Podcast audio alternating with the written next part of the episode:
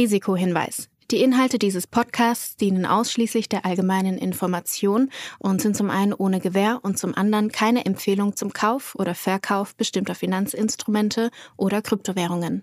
Die Podcast-Hosts oder Gäste haben unter Umständen Positionen in den besprochenen Finanzinstrumenten oder Kryptowährungen. Es handelt sich hierbei nicht um Anlageberatung. Ihr entscheidet selbst, was ihr macht.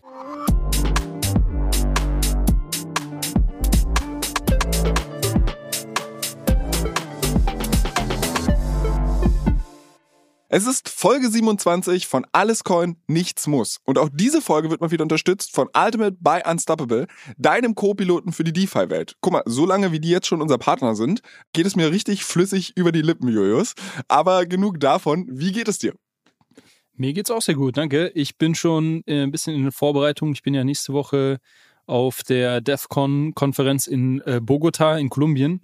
Uh. Und habe schon diverse Artikel und Twitter-Threads dazu gelesen, wie man denn dort äh, sicher bleibt und sag ich mal, was man machen soll, was man nicht machen soll, weil wahrscheinlich hat sich mittlerweile da in den bei den lokalen Gangs rumgesprochen, dass irgendwie die globale äh, Krypto-Community nach Kolumbien kommt. Von daher bin ich gespannt, wie das dann läuft, aber ich freue mich sehr. Ich war noch nie weder in Süd- noch in Mittelamerika. Äh, von daher freue ich mich, auch wenn es jetzt wirklich nur für eine Woche Konferenz ist, ähm, auf den Trip das passt thematisch sogar ganz gut rein, weil ich war letzte Woche halt so ein kleines bisschen angeschlagen und was ich da gemacht habe, ist ein Rewatch von der Netflix-Serie Narcos. Die spielt ja in Kolumbien. Äh, also dementsprechend, ich, falls du irgendwelche Reisetipps brauchst, ich kenne mich aus, stecke allerdings gedanklich noch in dem Kolumbien der 80er Jahre fest. Also dementsprechend kann ich dir da wahrscheinlich nicht besonders helfen. Und was ich auch ganz interessant finde, du hast bei deiner Einladung gesagt, dir geht es auch ganz gut. Ähm, ich habe gar nicht gesagt, dass es mir gut geht, weil ich habe noch ein Hühnchen mit dir zu rupfen. Ich habe nämlich eine Hausaufgabe gemacht. Ich sollte mir ja Kosmos angucken. Also das, das Ökosystem. Und ey, du hast mich auf eine Odyssee geschickt, aber dazu vielleicht, also machen wir einen kleinen Cliffhanger und stellen das Ding ans Ende. Weil nicht, dass die Stimmung hier kippt und ich dann von dir flüchten muss. Das heißt, mir geht's gar nicht gut. Ich habe fast gar nicht geschlafen. Aber anyways, was haben wir diese Woche vor? Hast du, kannst du mal einen kurzen Überblick geben über die Themen, die du mitgebracht hast? Weil wenn ich in unser Google Doc gucke, mit dem wir diesen Podcast hier organisieren, dann verstehe ich wirklich diesmal nur Bahnhof. Diesmal nur Bahnhof. genau, wir haben ein, zwei spannende News Stories. Ich habe mal was mitgebracht, wo so Krypto-Influencer ähm, jetzt gebastelt wurden und da mal ein bisschen hinter die Kulissen geschaut wurde, was vielleicht, glaube ich, ganz spannend ist. Äh, wir wollten ein kurzes Update zu deinem äh, GMX-Reichtum geben. Ähm, ich bin eine Erklärung von MEV schuldig, noch aus der letzten Folge. Das wollten wir uns heute mal ein bisschen im Detail anschauen. Und äh, ja, du hast ja schon angekündigt, äh, du hast die Reise ins Kosmosland gestartet und mal schauen, wo du da rausgekommen bist.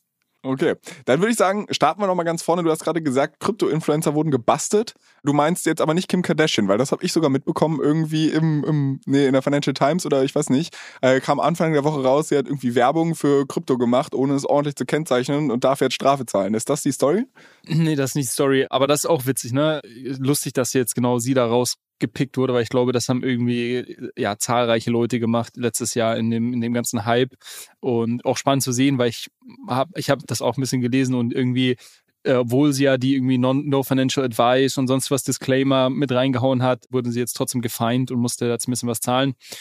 Nee, aber tatsächlich erste Story, die ich mitgebracht habe, passt auch ganz gut zu Kolumbien. Es gab nämlich von Chainalysis, das ist so eine ähm, Softwarefirma, die so Tools anbietet, um sich gewisse Transaktionen, Kryptotransaktionen anzuschauen. Das ist eigentlich so ein Analysetool. Das nutzen zum Beispiel auch ganz viele ähm, Regierungsbehörden, wenn sie irgendwie Geldwäsche äh, sich anschauen wollen und so weiter. Und die haben einen Global Cryptocurrency Adoption Index rausgegeben, beziehungsweise das ist, glaube ich, jetzt die dritte Ausgabe. Und ich finde das ja ganz spannend, weil das was widerspiegelt, was ich eh schon länger sehe und was wir, glaube ich, in der Folge mit Katharina Gera auch schon mal so am Rande angesprochen haben, nämlich dass die wahre Krypto-Adoption gar nicht jetzt hier irgendwie in Europa, in den USA, in, den, in der entwickelten Welt in Anführungszeichen stattfindet, sondern vielmehr in Schwellenländern und in Ländern mit vielleicht irgendwie einem eher geringeren durchschnittlichen ähm, Einkommen. Und wenn ich dir jetzt einfach mal hier die kurz die Top 10 vorlese und dann können wir gleich noch dazu sprechen, wie, wie die das denn messen und, und was das vielleicht aussagt. Also Vietnam, Platz 1, war auch im letzten Jahr schon scheinbar auf Platz 1. Philippinen, Ukraine, Indien, gut, die USA sind mit dabei, Pakistan, Brasilien, Thailand, Russland, China, Nigeria, Türkei, Argentinien, Marokko, Kolumbien, Nepal und so weiter. Also das sind jetzt vielleicht nicht die Länder, die man da ganz oben erwartet hätte, wenn wir jetzt mal die USA ausnehmen. Ist dir das bewusst oder überrascht dich das? Absolut überhaupt nicht. Also ich habe jetzt bei der Liste, die du vorgelesen hast, habe ich versucht, irgendein so Cluster zu finden. Ich glaube, relativ weit vorne scheint Südostasien zu sein. So ein bisschen und dann zerstreut sich über die Welt. Und dann halt aber auch ziemlich gut über die Welt zerstreut. Ich frage mich, warum? Also gerade, ich glaube, Südostasien, da wird ja viel mit einem Barcode be tatsächlich bezahlt. Also gibt es halt auch ganz viele Super-Apps und so. Ich weiß nicht, ob die in Südostasien auch sind, aber in China gibt es ja dieses Phänomen. Was konkret ist denn die, die oder deine These dahinter, dass gerade dort die Adoption so hoch ist?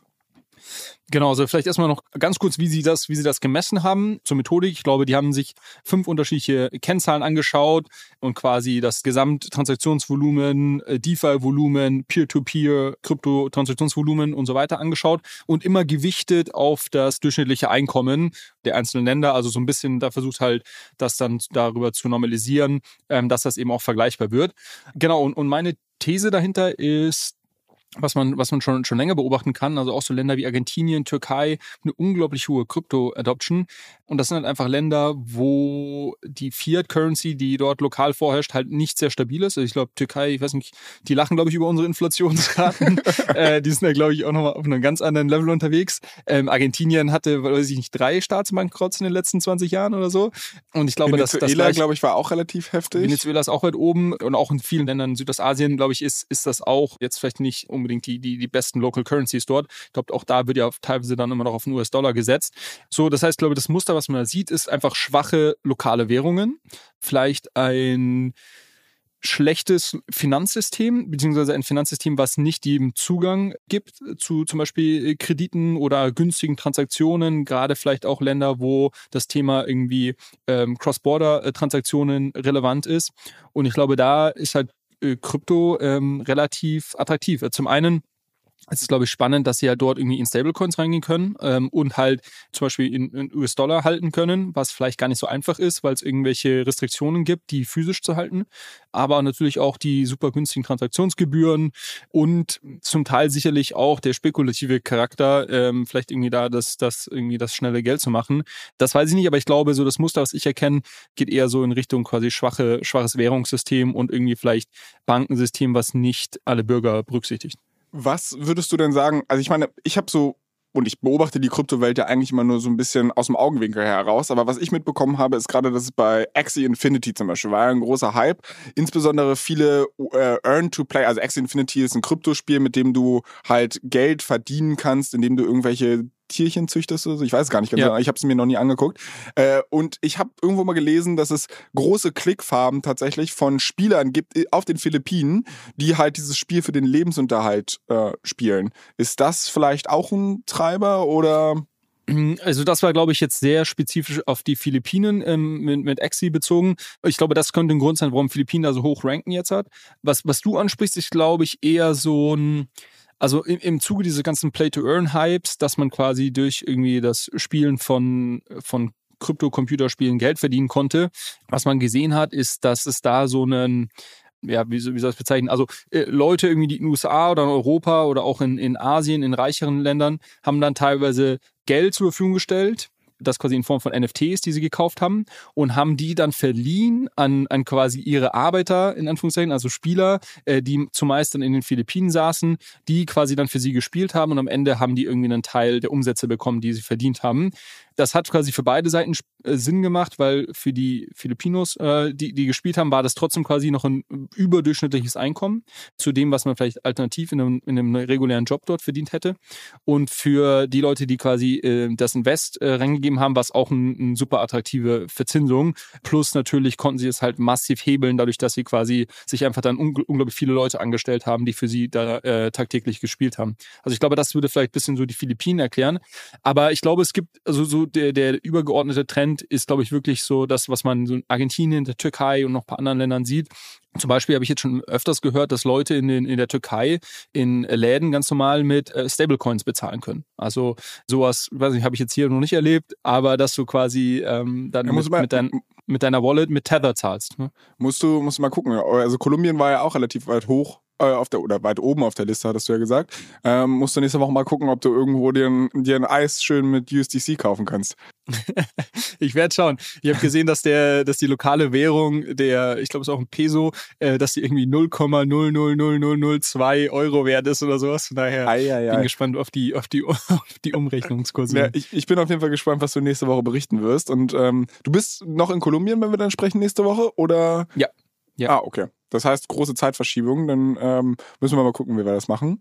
Aber vielleicht wird die Folge dann noch aktueller, als sie äh, ohnehin schon ist. Dann äh, Stichwort Aktualität, lass uns mal zur nächsten News gehen. Du hast in unser Google Doc reingetickert, Etherscan Messaging. Das, ja, was hat es damit auf sich? Genau, Etherscan ist ja der führende Block Explorer oder die führende Block Explorer äh, Webseite Software. Das heißt, habe ich tatsächlich selbst schon mal benutzt. Genau. Und mir angeguckt, wenn ich meine eigenen Ether hin und her geschoben habe, kann ich mir angucken, wo ich sie hin und her geschoben habe. genau, es ist, ein, ist ein super Tool, wenn man sich mal nicht sicher ist, was man gerade gemacht hat und vielleicht nochmal nachschauen, nachschauen möchte. Nee, es ist wirklich eine Top-Website, die es einfach ähm, jedem ermöglicht, da sehr, sehr einfach sein, sein Research, sage ich mal, in der Blockchain oder auf der, auf der Ethereum-Chain in dem Fall vor allem halt zu machen. Und du kannst natürlich alles dort einsehen. Also wenn ich deine, deine Wallet-Adresse kenne, könnte ich natürlich auch nach der suchen und dann schauen, okay, was, was machst du denn da so? Und was es bisher gab, war so eine Art, ich glaube, es gab so eine Kommentarfunktion. Ha! Ich weiß, in welche Richtung diese Story geht, aber erzähl weiter. genau, äh, du konntest bisher quasi unter andere Wallets ähm, irgendwie dann kommentieren und weiß ich nicht, wenn du jetzt irgendjemand identifiziert hast, der ein NFT hält, das du unbedingt haben möchtest, könntest du dann darunter schreiben, hey, bitte melde dich und vielleicht deine Twitter-Handle hinterlassen oder sonst was. Ähm, das wurde jetzt nicht so wirklich breit genutzt, vor allem natürlich, weil es keine Benachrichtigungsfunktion gab. Das heißt, du hätt, wenn du jetzt bei mir irgendwie 100 Kommentare hinterlässt, kriege ich davon nichts mit. Und was ich das gerne jetzt ähm, angekündigt hat und gebaut hat, ist eine Messaging-Funktion. Das heißt, dass man anderen Wallets Nachrichten schicken kann. Ich habe das mal ausprobiert derzeit und fand ich äh, fand ich schon sehr cool. Also ich kann dann ja an andere Leute ganz normal, das schaut aus wie in jedem anderen Messaging-Tool auch irgendwie Nachrichten schicken und es auch dort ist tatsächlich so. Natürlich fehlt es wieder an der Benachrichtigung. Das heißt, das funktioniert nur, wenn du, also wenn du mal einmal dich äh, dort ein Sign-up gemacht hast, dann siehst du diese ganzen Nachrichten. Aber ich könnte jetzt quasi dir jetzt schon Nachrichten schicken. Ähm, du würdest davon halt nichts mitbekommen, bis du dann ein Sign-up machst. Und ich bin mal gespannt, was das für Folgen nach sich zieht. Also wenn das irgendwie eine gewisse Adoption bekommt, ob dann halt gewisse Hacker vielleicht da irgendwie zugespammt werden mit Nachrichten oder, oder Leute, die halt irgendwie so super blöde Trades gemacht haben. Wir hatten ja auch schon mal so Kandidaten für irgendwie den dümmsten Trader der Woche, der damals sein NFT irgendwie äh, hergeschenkt hat, mehr oder weniger. Ähm, und ob man den Leuten so, so nervige Nachrichten schreiben kann oder was auch immer die, die Nutzung am Ende sein wird.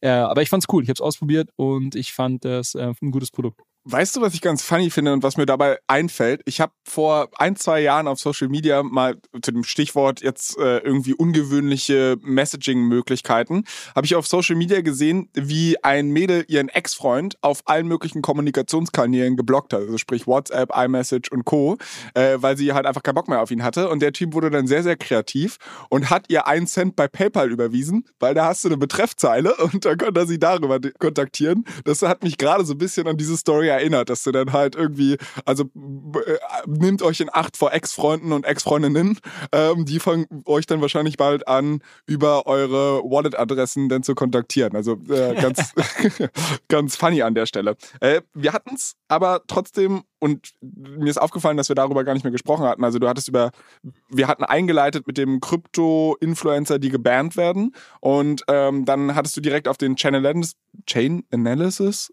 oh mein Gott, das ist ein Zungenbrecher. Chainalysis. Ach so, okay. Ich lass dich, ich zeige jetzt einfach immer auf dich, wenn ich das Wort brauche. Aber wir hatten gar nicht mehr über die Influencer-Story, also außer Kim Kardashian gesprochen. Deshalb würde ich da ganz gerne nochmal zurückzirkeln. Was, was hat's denn jetzt damit auf sich?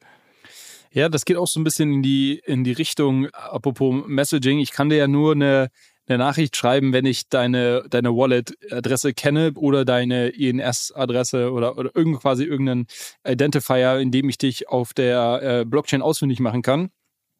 Und das ist ein Thema, was ganz spannend ist, weil äh, ich sag mal, viele Leute wegen sich immer in dieser ähm, Sicherheit der Anonymität auf der Blockchain und ähm, treiben halt auch teilweise Unfug und vergessen aber, dass man sehr einfach, äh, sag ich mal, Sachen verfolgen kann, sobald man einmal weiß, was denn die Adresse ist ähm, oder vielleicht irgendeinen Startpunkt hat und dann sieht man vielleicht, okay, wenn ich der Adresse folge, wo sendet die denn irgendwie was hin und, und was für andere Adressen gibt's da?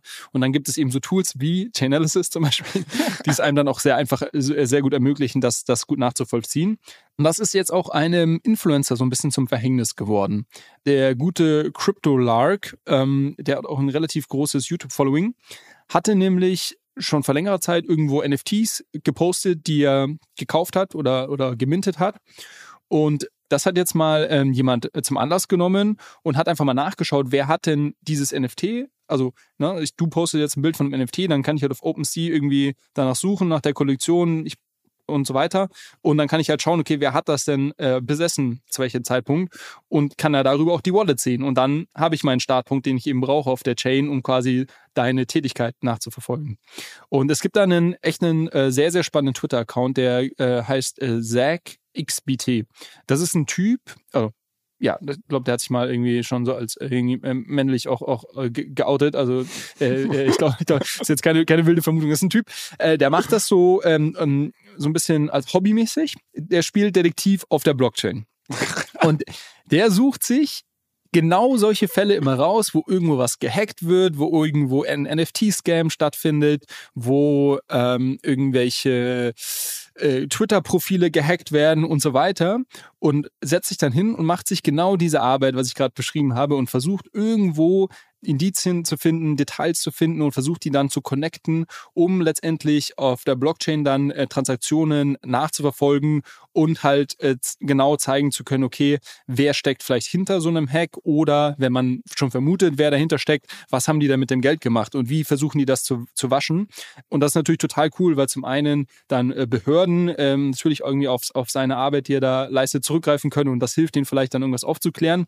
Und gleichzeitig, ähm, was er auch macht, ist, dass manchmal einfach andere Twitter-Nutzer ihm schreiben und sagen, hey, guck mal, hier wurde irgendwie mein NFT geklaut und ich wurde irgendwie gehackt und so, was findest du denn raus zu dem Thema? Und da hat er auch schon ein paar Sachen aufgedeckt. Also wirklich sehr, sehr cool. Den, den werden wir, äh, werden wir in die Shownotes packen.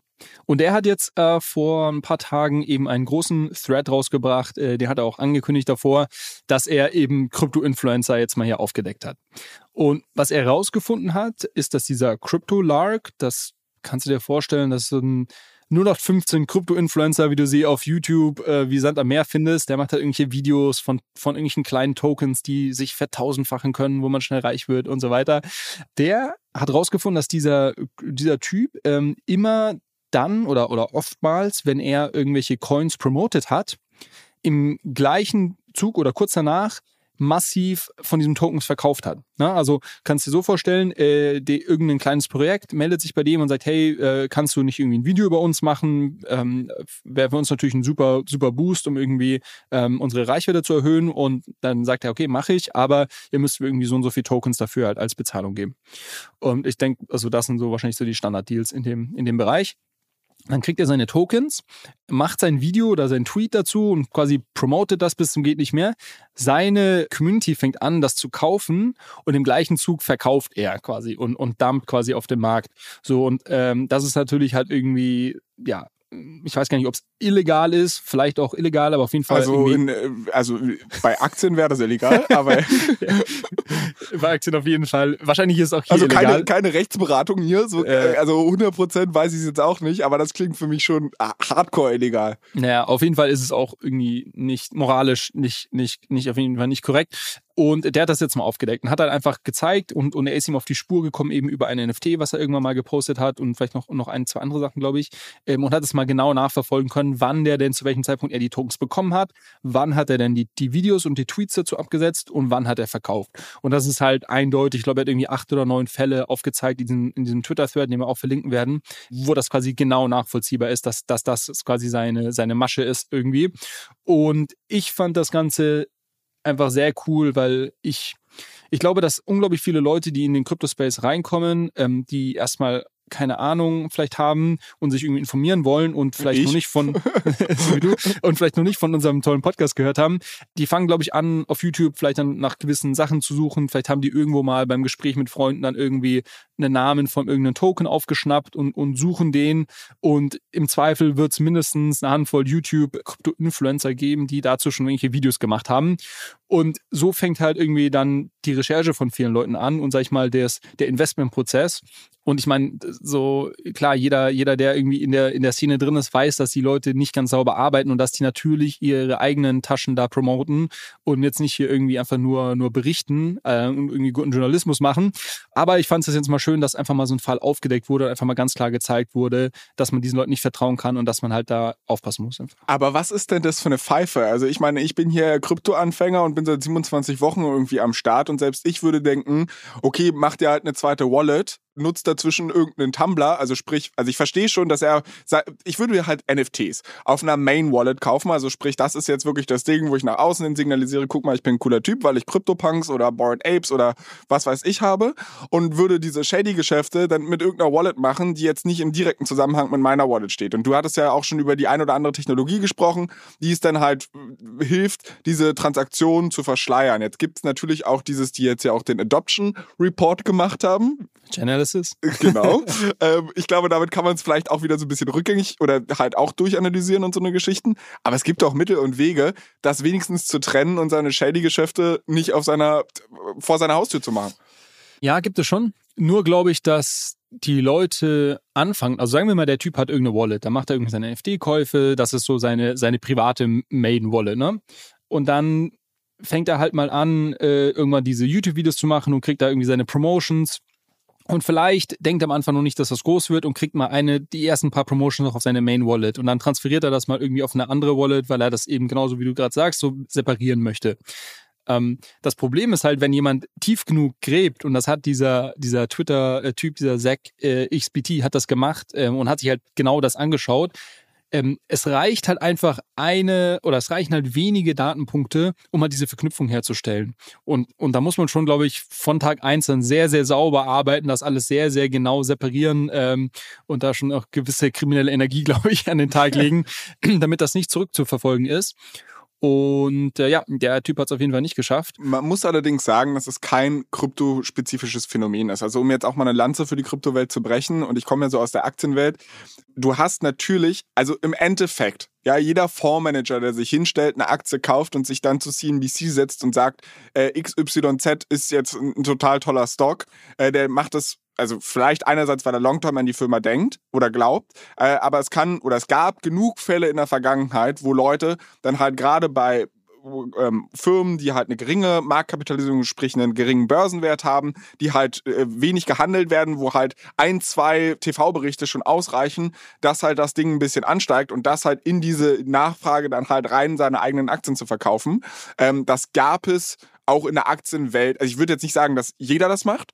Äh, es gibt aber diese ein, zwei schwarzen Schafe auch in der Aktienwelt. Bloß da ist der Markt halt relativ stark reguliert. Da gibt es halt äh, Regeln, an die man sich halten muss und da wird sowas halt auch verfolgt. Ich weiß halt nicht, wie es in der Kryptowelt ist. Richtig, genau das ist, glaube ich, genau der Unterschied. Ich meine, klar, mir ist auch bewusst, dass jeder, der irgendwie auf, auf, auf Twitter Threads schreibt über gewisse Protokolle, im Zweifel schon seine Position gemacht hat und quasi natürlich auch sein Eigeninteresse da irgendwo verfolgt.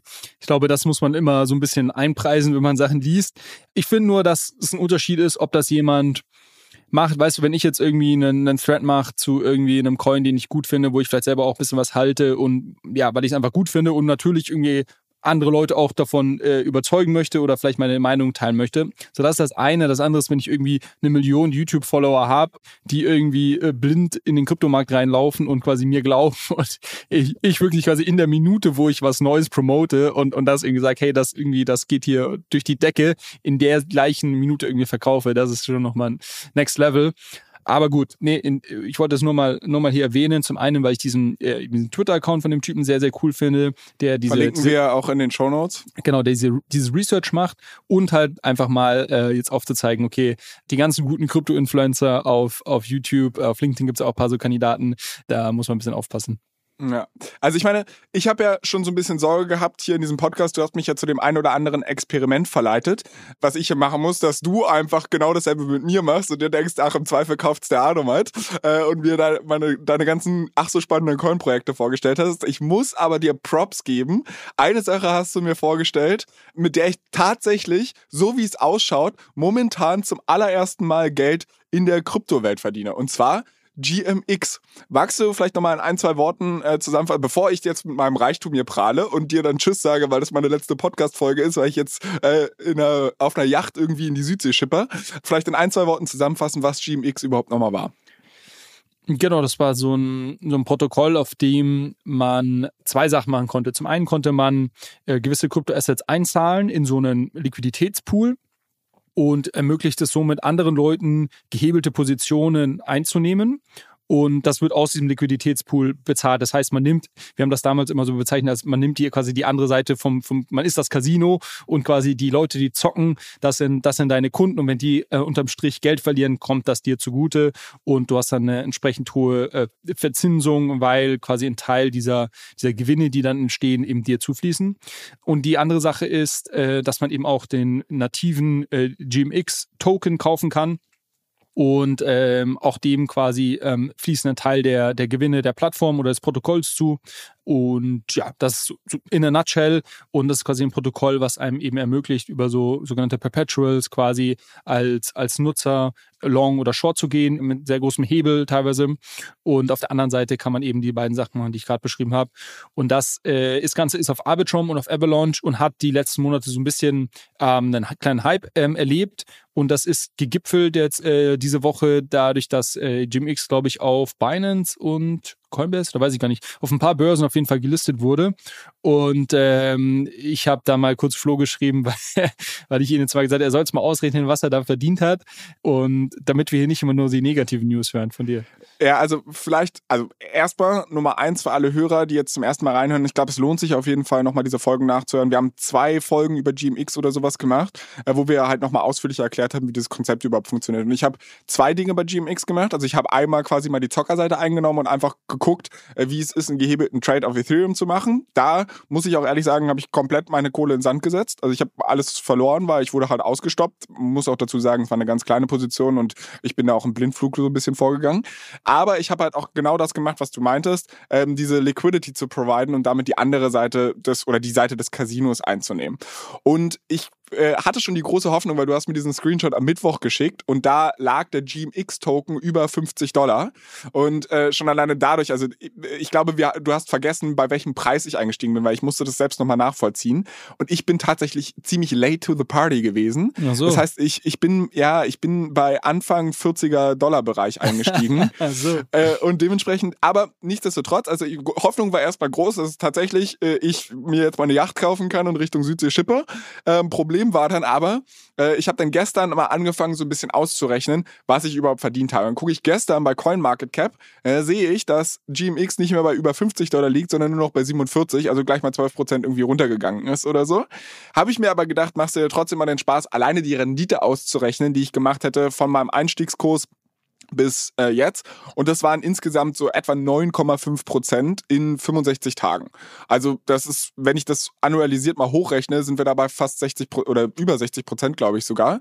Also schon mal eine, eine klasse Rendite. Es ist jetzt nochmal, wir nehmen an einem Freitagvormittag auf, es ist nochmal ein bisschen runtergekommen. Ich bin immer noch im Plus, aber ich bin leider nicht mehr so im Plus. Äh, ja, hier, Domi, also der Audio-Producer, zeigt es mir gerade. Äh, und und ich, ich sehe ihn nicht, aber er wird ein Lächeln auf den Lippen haben, weil er zeigt mir gerade, dass der Kurs aktuell bei 44 Dollar nur noch steht. Also meine Gewinne schmelzen. Meine Gewinne schmelzen. Aber man muss ja dazu sagen, man verdient mit diesem Protokoll nicht nur Geld, dadurch, dass der GMX-Token hoch oder runter geht, sondern halt auch, weil man sowohl, ich glaube, in Ether belohnt wird und halt in diesen S-Crowd äh, GMX-Tokens. Also das ist jetzt ein relativ kompliziertes Prozedere, wie das dann halt gewestet wird und so weiter und so fort. Aber man kriegt halt nochmal zwei Arten von Belohnungen. Und da muss ich ehrlich zugeben, ich habe versucht, es auszurechnen, äh, was ich da verdient habe.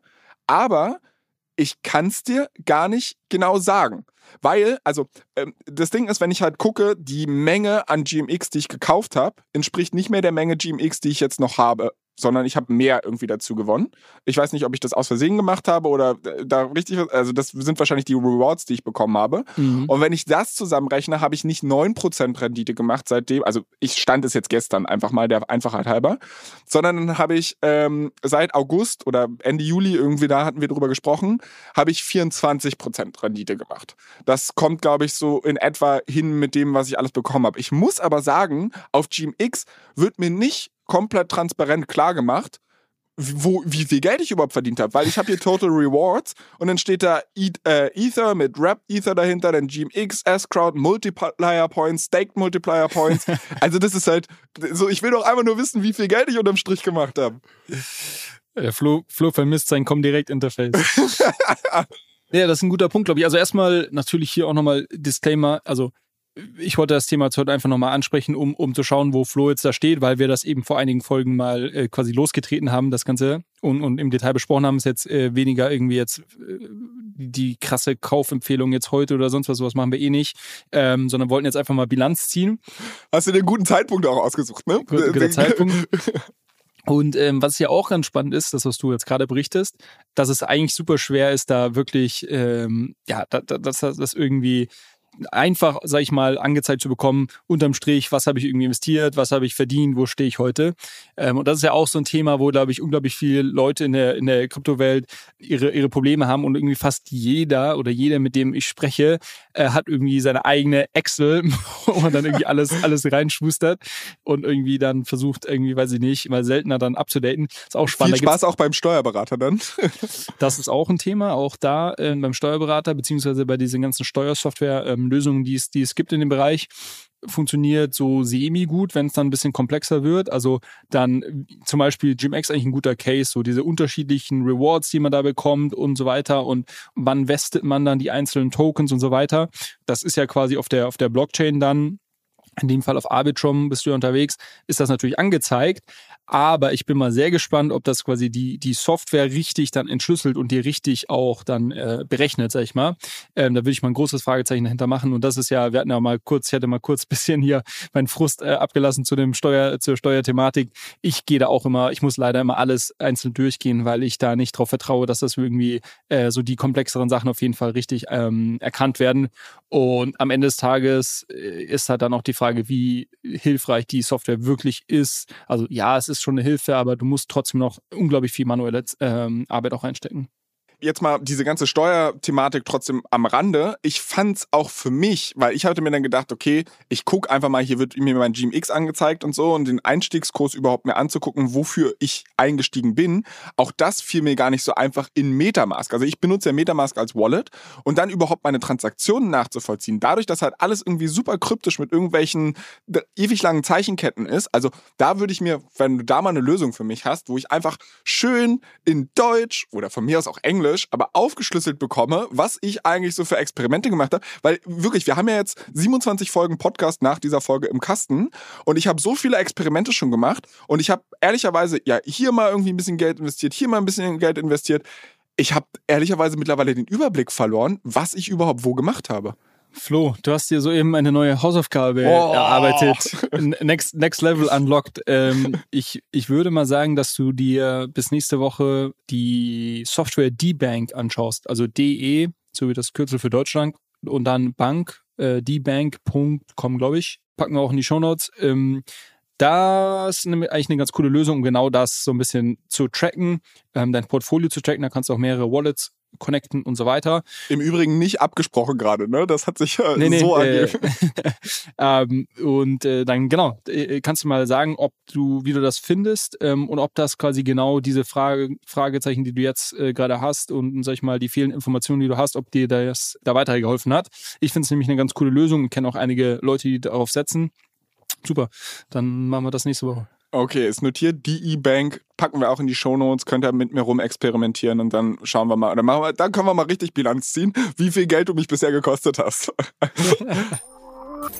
Kleiner Verbraucherhinweis von unserem Werbepartner. Unstoppable Finance will Menschen überall einfachen Zugang zur Welt der Decentralized Finance ermöglichen. Das erste Produkt, das das Berliner Team rund um die Macher der Solaris Bank und der Börse Stuttgart Digital Exchange heißt Ultimate. Das ist eine mobile App, die Anlegern super easy Zugang zu geprüften und verifizierten DeFi-Produkten ermöglicht. Hab mir sagen lassen, dass die Profis sowas DeFi-Wallet nennen. Entscheidend ist, dass die Ultimate Wallet die Vermögenswerte der Nutzer nicht verwahrt. Die Nutzer behalten die Kontrolle über ihre Private Keys, haben aber die Möglichkeit, sie in der Cloud zu sichern, um sie vor versehentlichem Verlust zu schützen. Your Keys, Your Coins. Die Mission von Ultimate besteht darin, sowohl eine nutzerfreundliche App als auch kuratierten Zugang zu Protokollen bereitzustellen, auf die sich Nutzer verlassen können. Sozusagen ein Co-Pilot, um die DeFi-Welt mit Zuversicht zu navigieren. Ultimate ist made in Germany von den führenden Köpfen der Kryptoszene, weltweit verfügbar und internationale Top-VCs sind darin investiert. Für ausgewählte iOS-Nutzer beginnt in Kürze eine geschlossene Testphase. Wenn du dazugehören willst, dann melde dich auf der Warteliste von ultimate.money an, um über den Beta-Start benachrichtigt zu werden. Aber du schuldest, und das hattest du am Anfang auch schon gesagt, uns noch eine Erklärung. Und zwar zu MIVs. Also M-E-V geschrieben. Was ist das? Genau, wir hatten es letzte Woche am, am Rande erwähnt und äh, dann gesagt, dass wir es vielleicht auf, lieber auf diese Woche schieben, weil es, glaube ich, doch ähm, dann ein bisschen bisschen mehr Zeit braucht, das irgendwie anständig zu erklären. Äh, wir hatten schon gesagt, MEV steht für Maximum Extractable Value, wurde ursprünglich mal als Miner Extractable Value äh, bezeichnet. Da ähm, es aber mittlerweile ja nur noch wenig Blockchains gibt, die irgendwie auf Proof of Work setzen und somit Miner haben, äh, hat sich der Begriff Maximum Extractable Value durchgesetzt. Worum geht's da? Ähm, und es ist ein ganz, ganz spannendes Phänomen. Ich glaube, viele sind sich dessen wahrscheinlich nicht bewusst. Auf der äh, Blockchain ähm, findet folgendes statt. Ähm, letztendlich gibt es einen Konsens von ganz vielen Parteien darüber, welche Transaktionen in welcher Reihenfolge geschehen sind. Und es gibt quasi eine lange Historie darüber. Und alle Transaktionen, die geschehen sind und quasi in einer gewissen Reihenfolge sortiert werden, werden eben diese Blöcke gepackt und die werden aneinander gehängt und somit habe ich quasi eine Historie, äh, auf die ich äh, zurückschauen kann, auf die ich mich, auf die ich vertrauen kann, weil es quasi kryptografisch gesichert ist, dass die nicht oder nur sehr, sehr schwer ähm, verändert werden kann. Und, und je, je weiter die zurückgeht, desto schwieriger wird es. Was jetzt passiert, wenn wir uns jetzt halt im, zum Zeitpunkt heute äh, quasi in, in der Sekunde ähm, überlegen, was, was passiert jetzt gerade. Auf Ethereum zum Beispiel, alle, ich glaube, elf Sekunden haben wir einen, einen neuen Block. Das heißt, alle elf Sekunden gibt es Leute, ähm, die quasi alle ausstehenden Transaktionen, beziehungsweise einen Teil davon, sich anschauen, ähm, die irgendwie sortieren in einer Reihenfolge und dann in den nächsten Block packen und an die Blockchain dranhängen. Jetzt ist es aber so, dass wenn du zum Beispiel eine Transaktion abschickst, ähm, wo du auf, auf Uniswap, sagen wir mal, ähm, Ether kaufst, um es jetzt mal ganz einfach zu machen, dann wird diese Transaktion ähm, gepublished in dem Netzwerk und ähm, jeder, der quasi ähm, aktiv ist und, und der sich genau diese Arbeit macht, Transaktionen zu sortieren und in den nächsten Block zu bauen, der sieht die. Und was man jetzt natürlich machen kann, ist, ich kann natürlich, wenn ich das sehe und zum Beispiel sehe, dass du eine größere Summe kaufen möchtest, kann ich natürlich. Genau, Frontrunning. Kann ich natürlich schauen, ähm, was das für einen, für einen Preiseffekt hat letztendlich und äh, kann dann zum Beispiel das Frontrunnen oder kann ähm, auch so, es gibt sogenannte Sandwich Attacks, wo ich zum Beispiel dann ähm, eine Transaktion versuche, vor deine Transaktion noch zu setzen, wo ich zum Beispiel auch Ether kaufe, damit den Preis bisschen hochtreibe, dann kommen deine Transaktionen, dein Preis erhöht sich somit einen Ticken, du kaufst aber natürlich noch mehr, treibst den Preis weiter hoch und ich setze dann eine Transaktion hinter deine Transaktion, wo ich quasi die gleiche Menge, die ich initial gekauft habe, wieder verkaufe, aber natürlich zu einem entsprechend dann äh, ein bisschen höheren Preis und somit kann ich halt einen relativ äh, risikofreien Gewinn einstreichen. Das sag ich mal, ist, war jetzt ein Beispiel davon, wie irgendwie MEV betrieben wird. Das heißt, die Leute, es gibt Leute, sogenannte Searcher, die es auch wirklich sehr professionell betreiben, die schauen sich quasi alle Transaktionen an die gerade ausstehen sind, das heißt, die noch nicht zur Blockchain hinzugefügt wurden, zu, hingefügt wurden, ähm, aber schon irgendwie abgeschickt wurden. Wo kann ich denn das sehen eigentlich? Also wenn ich das jetzt sehen würde. genau, äh, das nennt sich äh, Mempool. Ähm, und da sind quasi alle Transaktionen äh, gesammelt beziehungsweise werden gebroadcastet. Es ist jetzt aber nicht so, dass es quasi einen globalen Mempool gibt, sondern jeder Searcher oder, oder Validator, der hat quasi lokal einen Knoten laufen lässt, hat seinen eigenen Mempool, ähm, wo man dann quasi ähm, na, weil quasi du kannst dir so vorstellen, wie gesagt, alle elf Sekunden gibt es einen neuen Block. Das heißt, dein Arbeitsprozess schaut so aus, du sagst irgendwie der Software, die du halt laufen lässt, okay, jetzt schick mir bitte alle ausstehenden Transaktionen. Dann kriegst du die, kannst du dir anschauen, sagst dann, okay, die sortiere ich jetzt in irgendeiner Art und Weise. Das einfachste wäre natürlich die mit dem irgendwie höchsten Gaspreis, weil ein Teil des Gaspreis ähm, ähm, kommt einem ja zugute. Ähm, danach zu sortieren, zu sagen, okay, jetzt habe ich irgendwie welche, die packe ich in einen Block und den Block schicke ich jetzt ins Netzwerk und genau, wenn ich Glück habe, kommt der dazu. Das war jetzt vor allem im Mining. Wenn wir über Proof of Stake sprechen, funktioniert es ein bisschen anders, aber, aber so grob einfach als Konzept. Und deshalb quasi kann man auch diese Transaktion einsehen. So, und, und quasi MEV ist nichts anderes als quasi der Wert, der entsteht oder den man, den man extrahieren kann, deshalb auch Maximum Extractable Value, darüber, dass man die Reihenfolge von Transaktionen, die zu einer Blockchain zugefügt werden, verändert, beziehungsweise weitere Transaktionen hinzufügt ähm, und, und die zum Beispiel zwischen zwei andere hineinschiebt, um darüber ein äh, Arbitragemöglichkeiten ähm, zu machen und so weiter. Das ist so mal ganz grob das Konzept. Jetzt würde mich mal deine Reaktion äh, darauf interessieren, weil oftmals, wenn man, also meine Erfahrung, wenn, wenn man irgendwie zum ersten Mal das jemand erzählt, sind Leute sehr geschockt und sagen quasi, okay, ihr, what the fuck, äh, das ist doch Frontrunning, das ist doch illegal und, und quasi hier wird, hier wird man irgendwie abgezockt und die Bots äh, zocken hier irgendwie die, die Nutzer ab. Wie, wie siehst du das? Bist du überrascht? Äh, was löst das für Emotionen aus? Äh, ich bin ja ein alter Kryptohase, mich haust du nicht mehr so schnell aus den Socken. Nein, Quatsch. Also äh, ehrlicherweise finde ich das jetzt überhaupt nicht überraschend. Also mir war nicht klar, wie diese ganze Organisation stattfindet. Also dass du halt irgendwie sagst, du musst diese Transaktionen irgendwie ordnen und dann kannst du halt sowas machen.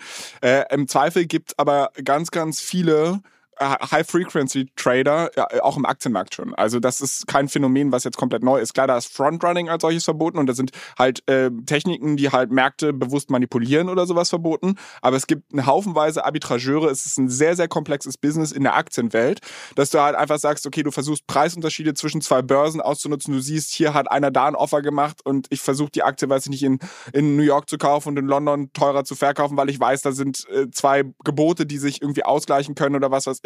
Du addest da auch Liquidität zum Markt. Also ehrlicherweise, das ist ja sogar teilweise was Positives.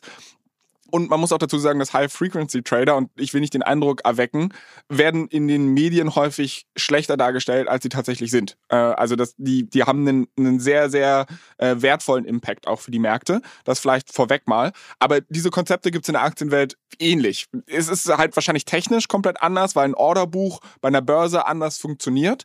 Aber auch dort wie gesagt, wer am schnellsten ist, wer die besten Algorithmen hat und dann halt versucht, den Markt effizienter zu machen, mehr Liquidität reinzubringen, der macht halt Geld. Genau, und ich glaube, man muss unterscheiden. Ähm, ich würde auch sagen, dass MEV nicht per se schlecht ist. Ähm, ich glaube, es existiert einfach in einem System, wo ich quasi Transaktionen wo es eine gewisse Reihenfolge gibt äh, in, der, in der Logik, wie quasi Transaktionen aneinander geordnet werden, weil daraus entstehen immer irgendwelche Ungleichgewichte oder irgendwelche ähm, Möglichkeiten, zum Beispiel Arbitrage äh, zu machen. Und ähm, deshalb würde ich, würde ich so ein bisschen unterscheiden quasi. Und es gibt, glaube ich, in Anführungszeichen äh, neutrales MEV, das einfach zum Beispiel sieht, okay, du kaufst irgendwie auf, auf irgendwie einer Börse eine, eine größere Menge.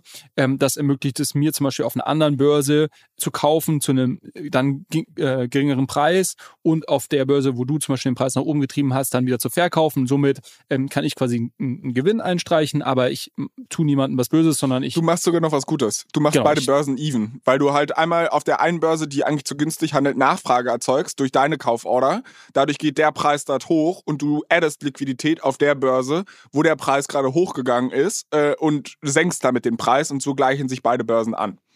Richtig.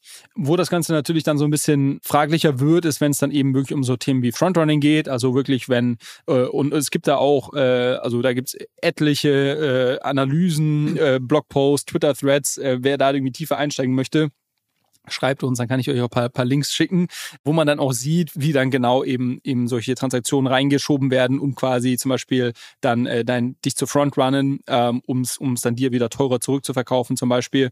Oder es gibt auch sehr, sehr spannende Analysen, wo unterschiedliche Bots sich gegenseitig versuchen auszutricksen ähm, und so weiter. Also da das kann ich mir, das kann ich mir sehr gut vorstellen. Also ich weiß nicht, was ist, wenn eine Order schon abgeschickt wurde, aber noch nicht verarbeitet wurde. Kann ich sie zurückrufen?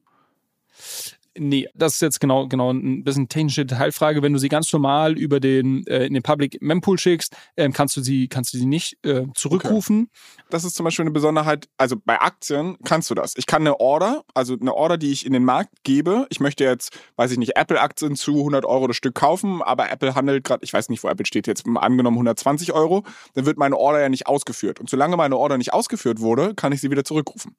Äh, und das wiederum führt zu einer ganz interessanten Dynamik, dass halt sehr viele Hochfrequenzhändler sich halt mit unterschiedlichen Orders in den Markt werfen, um zu gucken, wie der Markt darauf reagiert und sie dann wieder zurückziehen und du deshalb nicht ganz genau weißt, wie viel Liquidität wirklich an den unterschiedlichen Börsen ist, was auch eine ganz äh, interessante spieltheoretische Dynamik reinbringt. Äh, genau, das vielleicht noch als Ergänzung dazu. Also es gibt, ähm, du wirst auch sehen, wenn du auf Metamask eine Transaktion machst und dann steht irgendwie da Pending, dann kannst du auch canceln. Jedoch, dadurch, dass die Blöcke halt so, so schnell ja quasi aneinandergereiht werden, ist es quasi nicht sicher, dass das funktioniert. Es gibt da so Tricks, es gibt diesen bekannten Nonce-Trick, äh, ohne da jetzt im Detail reinzugehen, wo du, wo du so ähm, gewisse Orders wieder rausnehmen kannst. Warum haben das die meisten Leute gemacht? Das ist vor allem ähm, dann wichtig geworden, ähm, als diese ganzen Gas Wars stattgefunden haben, ähm, rund um so äh, NFT-Mins irgendwie letztes Jahr, wo es dann einfach sehr, sehr, teilweise sehr, sehr teuer ähm, wurde, Transaktionen ins Netzwerk reinzuschicken, weil so viele Leute gleichzeitig quasi zum Beispiel bei einem großen NFT-Min teilnehmen wollten. Und da war das Outcome ja relativ binär. Also ich schicke halt irgendwie eine Transaktion rein und entweder sehe ich dann, und das kann man dann auch live irgendwie halt bei Etherscan und, und, und so weiter sehen, okay, ähm, ich, ich krieg dann noch einen, äh, der, weiß nicht, 1000 NF NFTs vielleicht, oder ich krieg halt keinen mehr, weil ich sehe, dass irgendwie schon ganz, ganz viele weg sind. Meine Order ist immer noch pending und dann möchte ich sie natürlich canceln, weil ansonsten zahle ich trotzdem einen Teil der Gas, des Gas-Prices und meine Transaktion wird am Ende failen. Und so, und also quasi in dem Bereich wurde das dann äh, sehr, sehr attraktiv. Was es aber gibt, ähm, und das vielleicht noch so als kleiner äh, Teaser und, ähm, und äh, Abschluss zum Thema MEV, das ist nämlich ein Rabbit Hole, wo wir, glaube ich, hier ein paar Tage drüber sprechen könnten. Und ich bin da schon mal ein bisschen tiefer eingestiegen, das eine oder andere Mal, weil ich es äh, persönlich sehr, sehr spannend finde. Ähm, wie das ursprünglich stattgefunden hat ähm, äh, und vielleicht so ein bisschen die, die ähm, Entwicklung über die letzte ähm, ein bis zwei Jahre ähm, zu zeichnen, ist, dass halt Leute in privaten Pools quasi mit Minern direkt das ausgehandelt haben. Also du hast irgendwie ähm, eine gewisse Transaktion, die du unbedingt reinbringen möchtest und hast da dann direkt einen Miner angeschrieben und dann kannst gesagt, hey, bitte diese Transaktion an der und der Stelle in den nächsten Block und ähm, ähm, und hast halt dafür eine sehr, sehr hohe Gebühr dann gezahlt und der Miner hat das dann für dich gemacht. So, so hat MEV so ein bisschen ähm, angefangen und das war natürlich super intransparent und auch kein ja wirklich effizienter Markt. Und es gab dann eine, eine Gruppe von Researchern, ähm, die dann eine Software gestartet haben, ähm, Flashboards heißt das, was so ein bisschen das Ganze als, sag ich mal, ähm, offenen Markt darstellt. Das heißt, da kann jeder ähm, Searcher, also jeder, der irgendwie sich die Transaktion anschaut und irgendwo ähm, eine Möglichkeit sieht, ähm, Gewinne zu machen, dadurch, dass, äh, dass vielleicht Transaktionen umgeordnet werden oder neue Transaktionen hinzugefügt werden, kann so ein Bundle, das heißt, ich kann sagen, okay, nochmal auf das Beispiel zurückzukommen, was wir initial hatten, deine Transaktion, ähm, sehe ich jetzt, du willst irgendwie da viel ETH kaufen, ich schiebe eine davor, wo ich auch ein bisschen kaufe und schiebe eine danach, wo ich quasi dann wieder verkaufe und diese drei Transaktionen zusammengenommen ist dann ein Bundle. Und dieses Bundle kann ich dann quasi über diese Software quasi reinschicken und kann auch sagen, weil ich habe davor berechnet habe, was wahrscheinlich mein Gewinn sein wird, kann dann auch sagen, okay, was ich bereit äh, bin zu zahlen dafür, dass dieses Bundle eben in dem nächsten Block ähm, genauso mit reingenommen wird. Und die Miner konnten sich das dann anschauen, äh, beziehungsweise die, die, die Bilder, die die Blöcke zusammenbauen und äh, konnten dann sagen, okay, welche Bundle nehme ich jetzt alle mit rein und haben natürlich da geschaut, okay, wie können sie halt irgendwie die Bundles mit reinnehmen, die irgendwie den Wert des Blocks maximieren, somit das, was sie verdienen können, maximieren. So, das war, das war Flashbots, ähm, hat das Ganze natürlich revolutioniert, hat auch natürlich die, die Menge an MEV, die extrahiert wurde, extrem in, enorm in die Höhe getrieben. Also wenn man sich die Charter anschaut, ähm, da werde ich auch äh, noch einen Link in die Show Notes packen, wo man das so ganz, ganz schön visualisiert sieht. Er ist halt komplett durch die Decke gegangen 2021 Und jetzt im Zuge von, ähm, von dem Wechsel auf Proof of Stake hat, hat Flashbots auch eine neue Software wieder rausgebracht, eben weil es jetzt ja nicht mehr die Miner gibt, sondern der Prozess jetzt ein bisschen anders ausschaut. Das Ganze heißt MEV Boost ist auch sehr erfolgreich angelaufen und als wirklich letzten Punkt jetzt zum Thema, äh, da gibt es gerade die große Diskussion in nochmal zu dieser ganzen Zensurdebatte, die wir ja auch schon ein paar Mal diskutiert hatten, weil Flashboards selber OFAC compliant ist. Das heißt, gewisse äh, Transaktionen, zum Beispiel Tornado Cash, die ja jetzt auf dieser OFAC-Liste stehen, die werden nicht verarbeitet. Und ähm, um, im Moment lässt Flashbots selber, also die, die, die Company selber, ähm, noch den, den größten äh, Builder und Relayer laufen. Ähm, ich glaube, 50 Prozent aller Blöcke, ähm, die über MEV Boost kommen, kommen durch Flashbots. Das heißt, das sind OFAC-compliant-Blöcke. So, und gerade gibt es jetzt die große Diskussion, okay, welcher Anteil der Blöcke, die aktuell zur Ethereum-Chain hinzugefügt werden, sind denn OFAC-compliant und ähm, haben somit eine gewisse Zensur, ähm, äh, beinhalten die? Und welcher Anteil ist denn, ähm, ist denn nicht OFAC-compliant? Und wie entwickelt sich das? Und das ist gerade ein sehr, sehr spannendes Thema, was heiß diskutiert wird und wo so ein bisschen auch die Diskussion ähm, gibt, dass jetzt einfach ganz, ganz viele Lösungen gebaut werden müssen, damit du halt eine, eine Wahl hast und nicht zum Beispiel nur auf, auf Flashbots dann angewiesen bist, sondern halt ähm, ja auch andere Software-Tools nutzen kannst, die nicht ähm, OFAC-compliant sein müssen. Unser Audio-Producer Dobby hat mich bei den letzten Folgen darauf hingewiesen, dass ich dazu neige, nach so einem Themenblock häufig als Überleitung zu sagen, spannend. Ähm, ich werde an dieser Stelle darauf verzichten. Ähm, also bitte nimm es mir nicht übel. Es ist nicht so, dass ich das Thema uninteressant finde, aber lass uns zum nächsten gehen. Wir haben nämlich noch eins auf der Agenda und zwar hatte ich eine Hausaufgabe. Und zwar, ich sollte mir Kosmos angucken. Äh, auch da würde ich vielleicht einfach nochmal, bevor ich jetzt anfange hier zu monologisieren, dich bitten, in ein, zwei Worten zusammenzufassen. Ich habe es in dem Episodentitel letztes Mal oder vorletztes oder was auch immer, wann wir es gemacht haben, Kosmos, aka das Internet der Blockchains getauft. Keine Wertschöpfung von mir, sondern das gibt's, habe ich auch schon ein, zwei Mal so irgendwo im, im Web rumgeistern sehen. Aber vielleicht in ein, zwei Worten, was ist Kosmos überhaupt? Genau, das ist so ein, so ein Netzwerk von, von unterschiedlichen äh, Blockchains, die über sogenannte Hubs äh, miteinander verbunden sind. Großer Vorteil ist, dass du eben zwischen diesen Blockchains, die durch einen Hub miteinander verbunden sind, sehr einfach miteinander kommunizieren kannst über etwas, was sich IBC nennt, Inter-Blockchain Communication. Und somit erzeugst du, ja, erzeugst du so, so ein Netzwerk von, von Chains, die eben sehr eng miteinander verknüpft sind. Und der, der größte Hub ist der, der Cosmos Hub. Das ist das, was, was du gerade angesprochen hattest. Ähm, das ist quasi eine Blockchain. Und da gab es jetzt halt zuletzt eben ein großes Update, wie sich das weiterentwickeln wird, was es da irgendwie an neuen Features gibt. Ähm, aber ich glaube, das, das reicht jetzt. Aber deine Hausaufgabe war quasi da mal reinzuschauen und mal zu gucken, was man denn in diesem Netzwerk von Blockchains überhaupt machen kann, ob du da irgendwas Spannendes findest. Ähm, ich hatte dir noch am Rande, glaube ich, mitgegeben, dir Osmosis mal anzuschauen, was auch eine Chain ist in diesem Ökosystem. Und da bin ich jetzt gespannt, wie weit du da gekommen bist. Ey, da hast du mir was eingebrockt, mein Lieber. Da hast du mir was eingebrockt. Und zwar, also, ich meine, einen Kosmos zu finden, kriegt auch jemand wie ich hin, der im Krypto-Game noch nicht so lange aktiv ist. Was ich gemacht habe, ist gegoogelt. Ich kam auf die Kosmos-Seite. Easy. Du hattest mich aber schon vorgewarnt, dass ich mich hier nicht auf meiner Metamask ausruhen kann, weil, um mit Kosmos zu interagieren, brauche ich eine extra Wallet.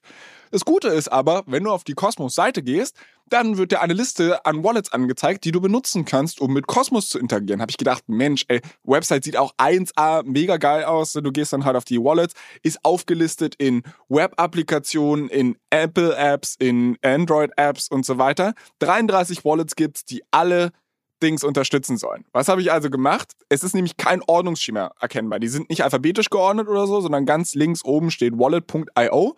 Habe ich gesagt, ich habe jetzt wirklich keinen Bock mehr 33 Wallets anzugucken, weil ich habe auch keinen Vergleich gefunden, der jetzt gesagt hat, das ist die beste.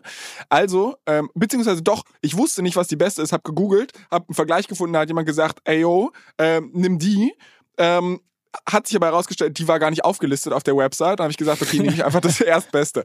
War ich bei wallet.io hieß die, gehst du rauf, überall auf der Website chinesische Schriftzeichen oder asiatische Schriftzeichen. Ich so, hm, also ich möchte schon ganz gerne die Sprache verstehen. Wenn ich da irgendwie mit interagiere, suchst du dir was anderes. Klicke ich auf die nächste Blockchain daneben, Error, Seite lädt nicht. Klickst du auf die nächste daneben, Error, Seite lädt nicht. Ich dachte, Leute, ihr wollt mich verarschen. Ich also nochmal weiter gegoogelt Best Atom Staking Wallet.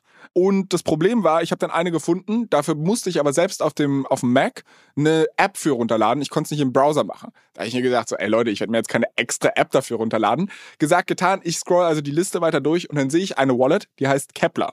Habe ich gedacht, ah, Kepler sagt mir irgendwas. Also nicht jetzt die Wallet als solches, aber war ja auch mal irgendwie ein großer Wissenschaftler, hat, glaube ich, ein Fernrohr erfunden. Äh, habe ich gedacht, das klingt irgendwie solide, klickst drauf.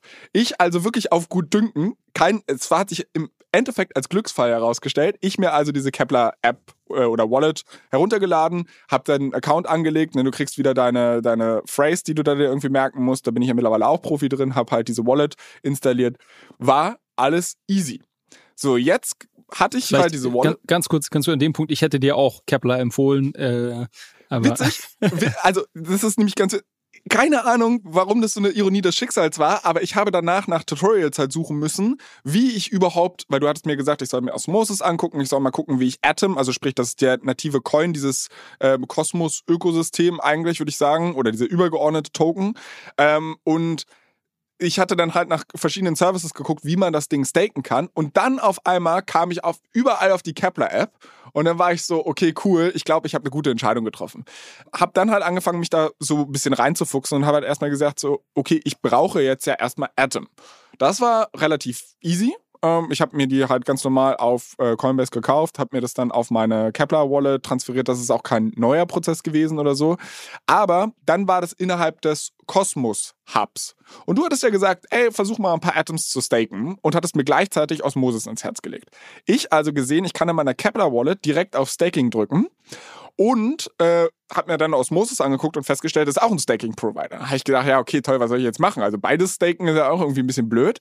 Hab dann aber irgendwie rausgestellt, dass, äh, oder hat sich herausgestellt, dass Osmosis wohl irgendwie nochmal so coole Möglichkeiten des Superfluid Stakings hat und so. Da habe ich Mhm. gesagt, boah, Superfluid, das klingt klasse, mache ich das. Aber um mit Osmosis zu interagieren, kannst du nicht einfach deine Atoms nehmen und sagen, so stake ich jetzt auf Osmosis, obwohl du dafür Atoms brauchst. Du musst sie halt erstmal in diesen Osmosis-Hub runterladen. Bis ich das gecheckt habe, da, ey, wirklich, ich äh, dreimal hin und her gedenkt. Es gibt ein relativ einfaches YouTube-Video, das kann ich auch mal verlinken, wo es halt erklärt wird, wie es überhaupt funktioniert. Dann müsst ihr meinem Gebrabbel hier nicht weiter zuhören. Aber im Endeffekt war es halt so, bis ich da an diesem Punkt war, hei, hei, hei. So, ich dann also Warte, warte, warte. Also ich glaube, das ist, das ist eine der, der größten Probleme in dem, in diesem Ökosystem. Und witzigerweise hatten wir auch ähm, jemand bei Instagram, der uns, der, der genau zu so einem ähnlichen Thema äh, uns ein paar Fragen geschickt hatte diese Woche und auch da quasi äh, daran gescheitert ist. Du, du, du meinst ja vermutlich quasi, wir hatten es ja gerade auch so ein bisschen die Intro gemacht, dass das so ein Netzwerk von Blockchains gibt. Und man würde ja meinen, es ist dann egal, irgendwie, ob deine Richtig. Tokens auf Chain A oder Chain B liegen und du kannst sie Ja, dann irgendwie Pustekuchen, ist es aber nicht. ist es nicht und es ist nicht sehr ähm, nutzerfreundlich aktuell oder oder sag ich mal sehr intuitiv gelöst, wie ich denn dann, ähm, weil man, man man könnte das ja auch so gestalten, dass das quasi einfach im Hintergrund geschieht, ne? Also dass du quasi einfach ein Interface hast, wo du sagst, okay, ich möchte jetzt hier irgendwie ähm, dieses Superfluid Staking hast du gerade genannt, was auf der Chain Osmosis stattfindet. Das möchte ich jetzt machen. Meine Atoms liegen aber gerade noch auf der Cosmos Chain. Also bitte irgendwie Software oder, äh, oder Webseite, kümmere dich darum, dass das irgendwie von A nach B kommt. Das gibt es halt irgendwie, da gibt es noch wenig gute Lösungen und, und das ist nicht ganz intuitiv. Also da, da gebe ich dir voll recht. das ist teilweise auch beängstigend. Also es fing schon damit an, dass ich von, ich habe gerade gesagt, das war easy, aber im Rückblick fällt mir nochmal ein, dass es da auch so ein Problem gab, von Coinbase meine Coins überhaupt auf Kepler zu bekommen. Weil wenn du Atom da überweist, dann will er, dass du noch so ein Memo angibst. Und ich habe keine Ahnung, was das war. Und ich habe halt einfach auf weitergeklickt und dann meinte er so sicher, dass es kein Memo gibt, weil wenn du eigentlich ein Memo brauchst, kann es sein, dass deine Coins da weg sind. Und ich so, ich weiß doch nicht, ob ich das brauche. äh, ich habe es dann einfach riskiert, also mit einer kleinen Summe erstmal, habe dann festgestellt, dass okay, kommt, es kommt an. Also man muss hier wirklich auch sagen, das war wirklich ein beängstigender Prozess, dass ich halt wirklich mit ganz, ganz kleinen Summen das ausprobiert habe. Das Gute ist aber, dass dieses ganze Ökosystem extrem wenig Transaktionsgebühren hat. Das heißt, du kannst viel hin und her schieben, ohne dass du jetzt auf dem Weg irgendwie haufenweise Kohle verlierst. Naja, auf jeden Fall um da vielleicht mal kurz zurückzukommen, ich musste meine Coins halt irgendwo von Cosmos auf Osmosis bekommen. Hab dann halt mir ein YouTube-Tutorial angeguckt, äh, wie ich das mache. War im Endeffekt doch nicht so schwer, aber du musst halt erstmal checken, dass du dieses Problem gerade hast, um eine Lösung dafür zu finden. Ich habe das also rübergebracht und dann ähm, musste ich halt irgendwo äh, halt dieses Staking war auch nicht so super intuitiv. Also was du dann halt nämlich machen musst, ist, es gibt auf der Osmosis Chain nochmal eine eigenständigen, einen eigenständigen Token, der Osmosis Token. Und zum Beispiel, um dieses Superfluid Staking zu machen, musst du halt Liquidity in so einen Pool providen und den musst du in die Equal Dollar Amount von beiden Währungen machen. Also du brauchst, sagen wir mal jetzt, du hast 50 Dollar äh, Atom, dann musst du auch 50 Dollar ähm, Osmosis in diesen Pool gleichzeitig reintun. Das heißt, du, du machst es dir, du machst es dir auch immer komplizierter, als es sein müsste. Also, sagen wir mal, um, um die Hausaufgabe zu erfüllen, quasi Atom staken, wärst du eigentlich vorhin schon quasi Kepler Wallet, ja, Staking, fertig. Aber ja, du, nee, nee, du opferst nee, dich immer hier für die Community. Ich, ja. ich, ich, ja, tatsächlich. Und, und, und, gehst die extra Meile. Das, das so. ist sehr, sehr, sehr toll pass auf, ich, ich, ich erzähle das jetzt hier bitte zu, zum bitteren Ende und ihr hört alle zu, weil ihr sollt alle schön mitleiden. Nein, Quatsch. Aber also die Sache ist halt die, ähm, ich habe dann quasi mir halt Osmosis besorgt. Das kannst du glücklicherweise auf die, das Blockchain-Interface, das ist dann relativ easy, das einfach zu swappen. Habe dann die Hälfte meiner Atoms in Osmosis eingetauscht ähm, und bin dann halt losgezogen, habe mir diesen Pool rausgesucht. Da gibt es ganz verschiedene Pools. Also du kannst das auch mit anderen Währungspaaren machen. Ich hatte dann halt den nativen Coin von diesem einen Netzwerk und den nativen Coin von dem anderen Netzwerk, habe halt beides da reingedingst und dann providest du erstmal Liquidity. Dafür, das ist aber nicht so, dass du dann schon gestaked hättest. Nee, nee, nee, nee, nee. Du kriegst dann erstmal äh, LPs, also wahrscheinlich irgendwie so Liquidity Proofs, was weiß ich, wofür das LP steht. Aber du kriegst halt diese Tokens äh, und die, denen kannst du dann Staking machen. Also dann kannst du halt sagen, okay, ich will die für einen Tag staken, für sieben Tage oder für 14 Tage. Nur bei 14 Tagen kriegst du nochmal so einen Renditeboost durch dieses Superfluid Staking. Dann habe ich halt meine LPs da äh, reindüddeln wollen, um, um die zu staken. Klick halt auf diesen Button und dann muss ich eine Note auswählen. Das war also nicht einfach so, dass ich sagen konnte, ja, okay, fertig, sondern dann kriegst du eine Liste von Anbietern, die dir halt diese Möglichkeit geben. Die unterscheiden sich eigentlich, also du hast da nicht irgendwie so Reviews daneben, sondern alles, was du siehst, sind Commissions. Und die variieren, die meisten liegen zwischen 5 bis 10 Prozent. Äh, es gab aber auch welche, die hatten 100 Prozent, wo ich mir gedacht habe, so, was, was stimmt mit euch nicht? Ähm, hab dann halt gegoogelt, was ist eine gute Note. Die erste das erste Forum oder der erste Beitrag, den ich dazu gefunden habe, war Reddit. Das war halt also, da habe ich gedacht, okay, wie vertrauenswürdig kann das sein? Ähm, bin da draufgegangen, habe einen Namen gefunden von, von einer Note, die angeblich gut sein soll. Wollte die allerdings, habe festgestellt, dass die relativ hohe Commissions hat. habe ich gedacht, ist nicht, meine ich. Äh, habe dann die erstbeste genommen und jetzt kann ich dir sagen, ich bin stolzer ähm, Staker bei Staking Fund. Die wollen 5% Commission von mir, aber ich stake jetzt äh, zu 29 Prozent für 14, also nicht für 14 Tage, das ist halt auf Jahr gerechnet, aber dafür muss ich 14 Tage meine Coins da safe hinterlegen. So, ich totally fine, wenn viele Hörer jetzt gesagt haben, Alter, ich verstehe kein Wort von dem, was der Typ gemacht hat. Ihr seid jetzt genau an diesem Punkt, wo ich gerade bin. Ja, also was ja, was ja ganz, ganz schön ist, ist, glaube ich, ähm, die Erfahrung, die du gerade geschildert hast, ich glaube, die werden extrem viele Leute machen. Ne? Also wir haben ja vor letzte Woche war das, ne, haben wir es zum letzten, haben wir das letzte Update zu Atom gegeben, weil es eben da dieses große Update gab und das klingt alles super vielversprechend, Atom 2.0 und so weiter. Und wenn man das so ein bisschen als, sag ich mal, Außenstehender liest und auch so vielleicht die, die News-Headlines verfolgt, dann denkt man sich, boah, das muss ja the, the next big thing und irgendwie ähm, super, super Blockchain-Ökosystem sein was es auch ist.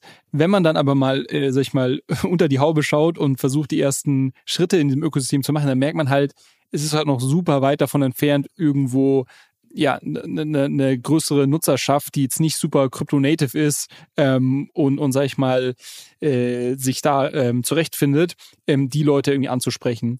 Und ich würde sogar so weit gehen und sagen, dass ganz, ganz viele Leute, die, die irgendwie schon lange im Kryptospace unterwegs sind, die sind, die machen trotzdem eins zu eins die gleichen Schritte durch, die du gerade gemacht hast. Also da googelst du, schaust dir irgendwelche YouTube-Tutorials an, ja, all diese Issues, sag ich mal, die jetzt bei dir hochgekommen sind, das ist halt irgendwie gang und gäbe, wenn du halt irgendwie in der Blockchain-Welt unterwegs bist. Und da würde ich aber sagen, dass das quasi noch ein Thema ist, was wo wir irgendwie meilenweit von irgendeiner Mass Adoption äh, weg sind, weil 99,9 Prozent der Leute werden, werden das nie machen. Und quasi, wenn du denen nicht ein Interface gibst, was irgendwie genauso intuitiv ist wie irgendwie ihre Banking-App heute oder halt irgendwie äh, die gängigen, weiß ich nicht, äh, iOS-Apps, dann, dann werden die das nicht nutzen. Und das finde ich ganz spannend. Das, das hat es jetzt auch nochmal so ein bisschen gezeigt vielleicht trotzdem jetzt nochmal, um inhaltlich auf, auf Cosmos oder äh, Osmosis auch zu sprechen zu kommen. Also Osmosis kannst du vergleichen mit Uniswap. Das ist letztendlich eine Decentralized Exchange. Ähm, nur eben mit der, mit der also besonderen Eigenschaft, dass das halt eine eigene Chain ist, eine eigene App-Chain. Das hatten wir auch mal angesprochen im Zuge von unserem ähm, Cosmos äh, Review, dass quasi dort die Möglichkeit ist, als Applikation deine eigene Chain auch ähm, aufzubauen. Und das, das ist Osmosis, sehr erfolgreich in dem, in dem Cosmos-Ökosystem. Ähm, und wenn es jetzt aber wirklich darum geht, ähm, dass man einfach nur Tokens staken möchte, kann man das direkt in dieser Kepler Wallet auch machen. Ähm, und das ist eigentlich ein, auch ein super Interface. Und ähm, was ich schon mal vorwegnehmen kann, die äh, Verzinsung, die Staking APYs sind extrem hoch im Cosmos-Ökosystem. Also ich hatte ähm, gestern als Vorbereitung auf die Folge heute auch nochmal einen Blick reingeworfen, weil ich selber auch ein paar Atoms stake und da hast du immer so knapp 20 Prozent. Wenn du zum Beispiel Athmos äh, stakest, ist auch ein Token in dem Ökosystem, äh, hast du irgendwie 180 Prozent APY äh, im Moment. So ähm, ist ja die Frage, wie lange die auf dem Level bleiben wird. Aber klar, wenn man jetzt eh irgendwie bullish grundsätzlich auf dieses Ökosystem ist und da ähm, langfristig seine Token halten möchte, ist das halt noch eine, eine super Möglichkeit, dann irgendwie eine entsprechende Verzinsung mitzunehmen. Äh, wobei man, also ich meine, ich, so Anchor-Protokoll hatte ja auch irgendwie 20 Prozent und das Ding ja, ist dann komplett hot. Ja, was ist was anderes. Äh, ähm, das, das ist schon nochmal was anderes. Ich meine, das, das Ding ist halt, warum diese Staking Rewards so hoch sind, ist, dass quasi relativ viele Tokens ausgeschüttet werden. Also du hast eine relativ hohe Inflation in dem Netzwerk und eigentlich wärst du der Blöde, wenn du nicht stakest, weil dann ähm, verlierst du. Okay, genau, ja. genau. Also die Tokens werden ja trotzdem ausgeschüttet. Du kriegst nur nichts quasi ähm, davon ab und dein Anteil verwässert somit, wenn du dir die gesamten okay, also Tokens anschaust. Die, das ist halt eine nominal hohe Verzinsung, aber real dann eigentlich gar nicht, wenn man die Inflation anrechnet. Ähm, richtig, richtig, ja, okay. richtig, genau. Nur quasi derjenige oder, oder genau, wenn man es eben nicht macht, dann ja, verliert man halt irgendwie doppelt. So, deshalb sollte man sich das auf jeden Fall mal anschauen, wenn man da aktiv ist oder aktiv sein möchte. Und ähm, ich finde eigentlich diese Kepler Wallet ganz gut gelöst. Ähm, auch relativ nutzerfreundlich, auch die Staking-Interface. Ist auf der Website ein bisschen vergraben von Cosmos, muss man sagen. es ist nicht ganz oben. Hätte man auch einfach mal ganz oben hinstellen können, aber hätte ja, gut. Man, ja. Hätte, hätte. Ja, gut, ähm, also ja. Die, die Sache ist halt die, also im Moment oder was ich jetzt so ein bisschen hatte und das ist gut, dass du es gerade noch gesagt hast, dass Osmosis überhaupt so eine dezentrale Exchange nochmal ist, weil sonst hätte ich wieder gedacht, ja okay, ich habe jetzt wieder Coins von A nach B nach C nach irgendwie 30 Ecken geschoben und jetzt liegen sie da rum und ich weiß nicht, was sie machen. Ich verstehe jetzt, dass meine, mein Währungspaar quasi dazu dient, dass die Leute tauschen können ähm, und, und dafür ich überhaupt Liquidity provided habe. Das ist jetzt erstmal gut, das checke ich, das finde ich also das fühlt sich jetzt nicht mehr ganz so sinnlos an. Ähm, ich bin mal sehr gespannt, was ich in 14 Tagen berichten kann, wenn meine Tokens anbauend sind, glaube ich, und ich dann halt wieder darauf zugreifen kann und so, und dann werde ich die Leute auch mal mitnehmen. Äh, ich muss ehrlich sagen, ich habe es wirklich jetzt mit einer ganz, ganz, ganz, ganz, ganz kleinen Summe ausprobiert, einfach nur um Erfahrungen dem Ökosystem zu sammeln weil mir fehlt da halt einfach noch die Conviction. Ich habe noch, und ich kann da gerne auch in den nächsten Wochen immer mal wieder darüber berichten, wie ich das weiter erlebe, weil momentan bin ich da noch komplett im Blindflug unterwegs. Aber ich glaube, es würde jetzt auch den Rahmen sprengen, wenn wir da jetzt einen, einen krassen Deep Dive zu machen, sondern ich glaube, das würde ich Stück für Stück dann immer mal, mal einträufeln. Genau, wenn es vielleicht äh, einzelne Apps gibt, Protokolle, Fragen äh, äh, zu irgendwie äh, Osmosis, Kosmos, äh, schickt uns das gerne sonst auch. Ähm, dann können wir da nochmal im Detail reinschauen. Ähm, und ich würde auch sagen, auf jeden Fall, also lass uns, lass uns das jetzt verfolgen auch, äh, wie das bei dir weiterläuft und, und dann irgendwie, lass uns da vielleicht noch mal ein paar, paar andere Sachen ausprobieren in dem, in dem Ökosystem.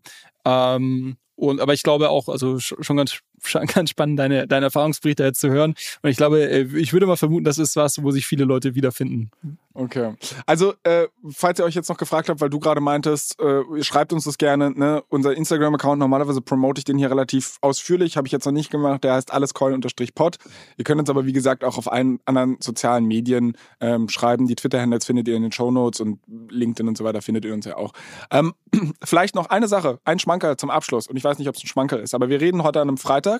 Äh, und heute kommt ein Film auf Amazon Prime raus. Der heißt, glaube ich, Coin. Äh, drei Jahre lang hat irgendwie ein relativ renommierter Filmemacher dran gearbeitet, zusammen mit Coinbase. Sollte ein bisschen Überblick über die Kryptoszene sehen. Du wirst ihn wahrscheinlich auch noch nicht gesehen haben, aber kleine, ich weiß nicht, ob du es mitbekommen hast, kleine Filmempfehlung für mich oder für dich am Rande von mir. Ich habe es auch noch nicht gesehen, aber ich glaube, das werde ich mir am Wochenende mal geben und maybe sprechen wir nächste Woche mal drüber, äh, wie wir die ganze Nummer fanden. Vielleicht, vielleicht ein Film für einen Flug nach Kolumbien. Ich, äh, ich werde es mir, mir anschauen. Ja? Ich, äh, ich schaue es mir im Flieger an. Machen wir auch, machen wir vielleicht auch den Link in die Shownotes. Äh, wie gesagt, keine Gewähr. Wir wissen nicht, wie der Film ist. Kann sein, dass es nur Coinbase-Werbung ist. Ähm, Im Zweifel schauen, schaut einfach mal selbst rein. Und ich würde sagen, das wär's für diese Woche, oder? It's a rap. Ja, dann würde ich wie immer noch den obligatorischen Hinweis an unsere Hörer geben. Äh, bitte bewertet diesen Podcast auf Apple und Spotify. Jetzt schaltet bitte nicht schon ab, ne? Ihr hört euch das hier bis zum bitteren Ende an. Fünf Sterne wollen wir haben von allen von euch. Erzählt's euren Freunden. Äh, ansonsten schreibt uns, wie gesagt, gerne an den Instagram-Account oder auf allen anderen sozialen Medien. Und Julius, ich freue mich, wenn wir in einer Woche wieder sprechen. Du dann in Kolumbien. Live aus Bogota. Bis dann, Flo. Mach's gut. Ciao, ciao.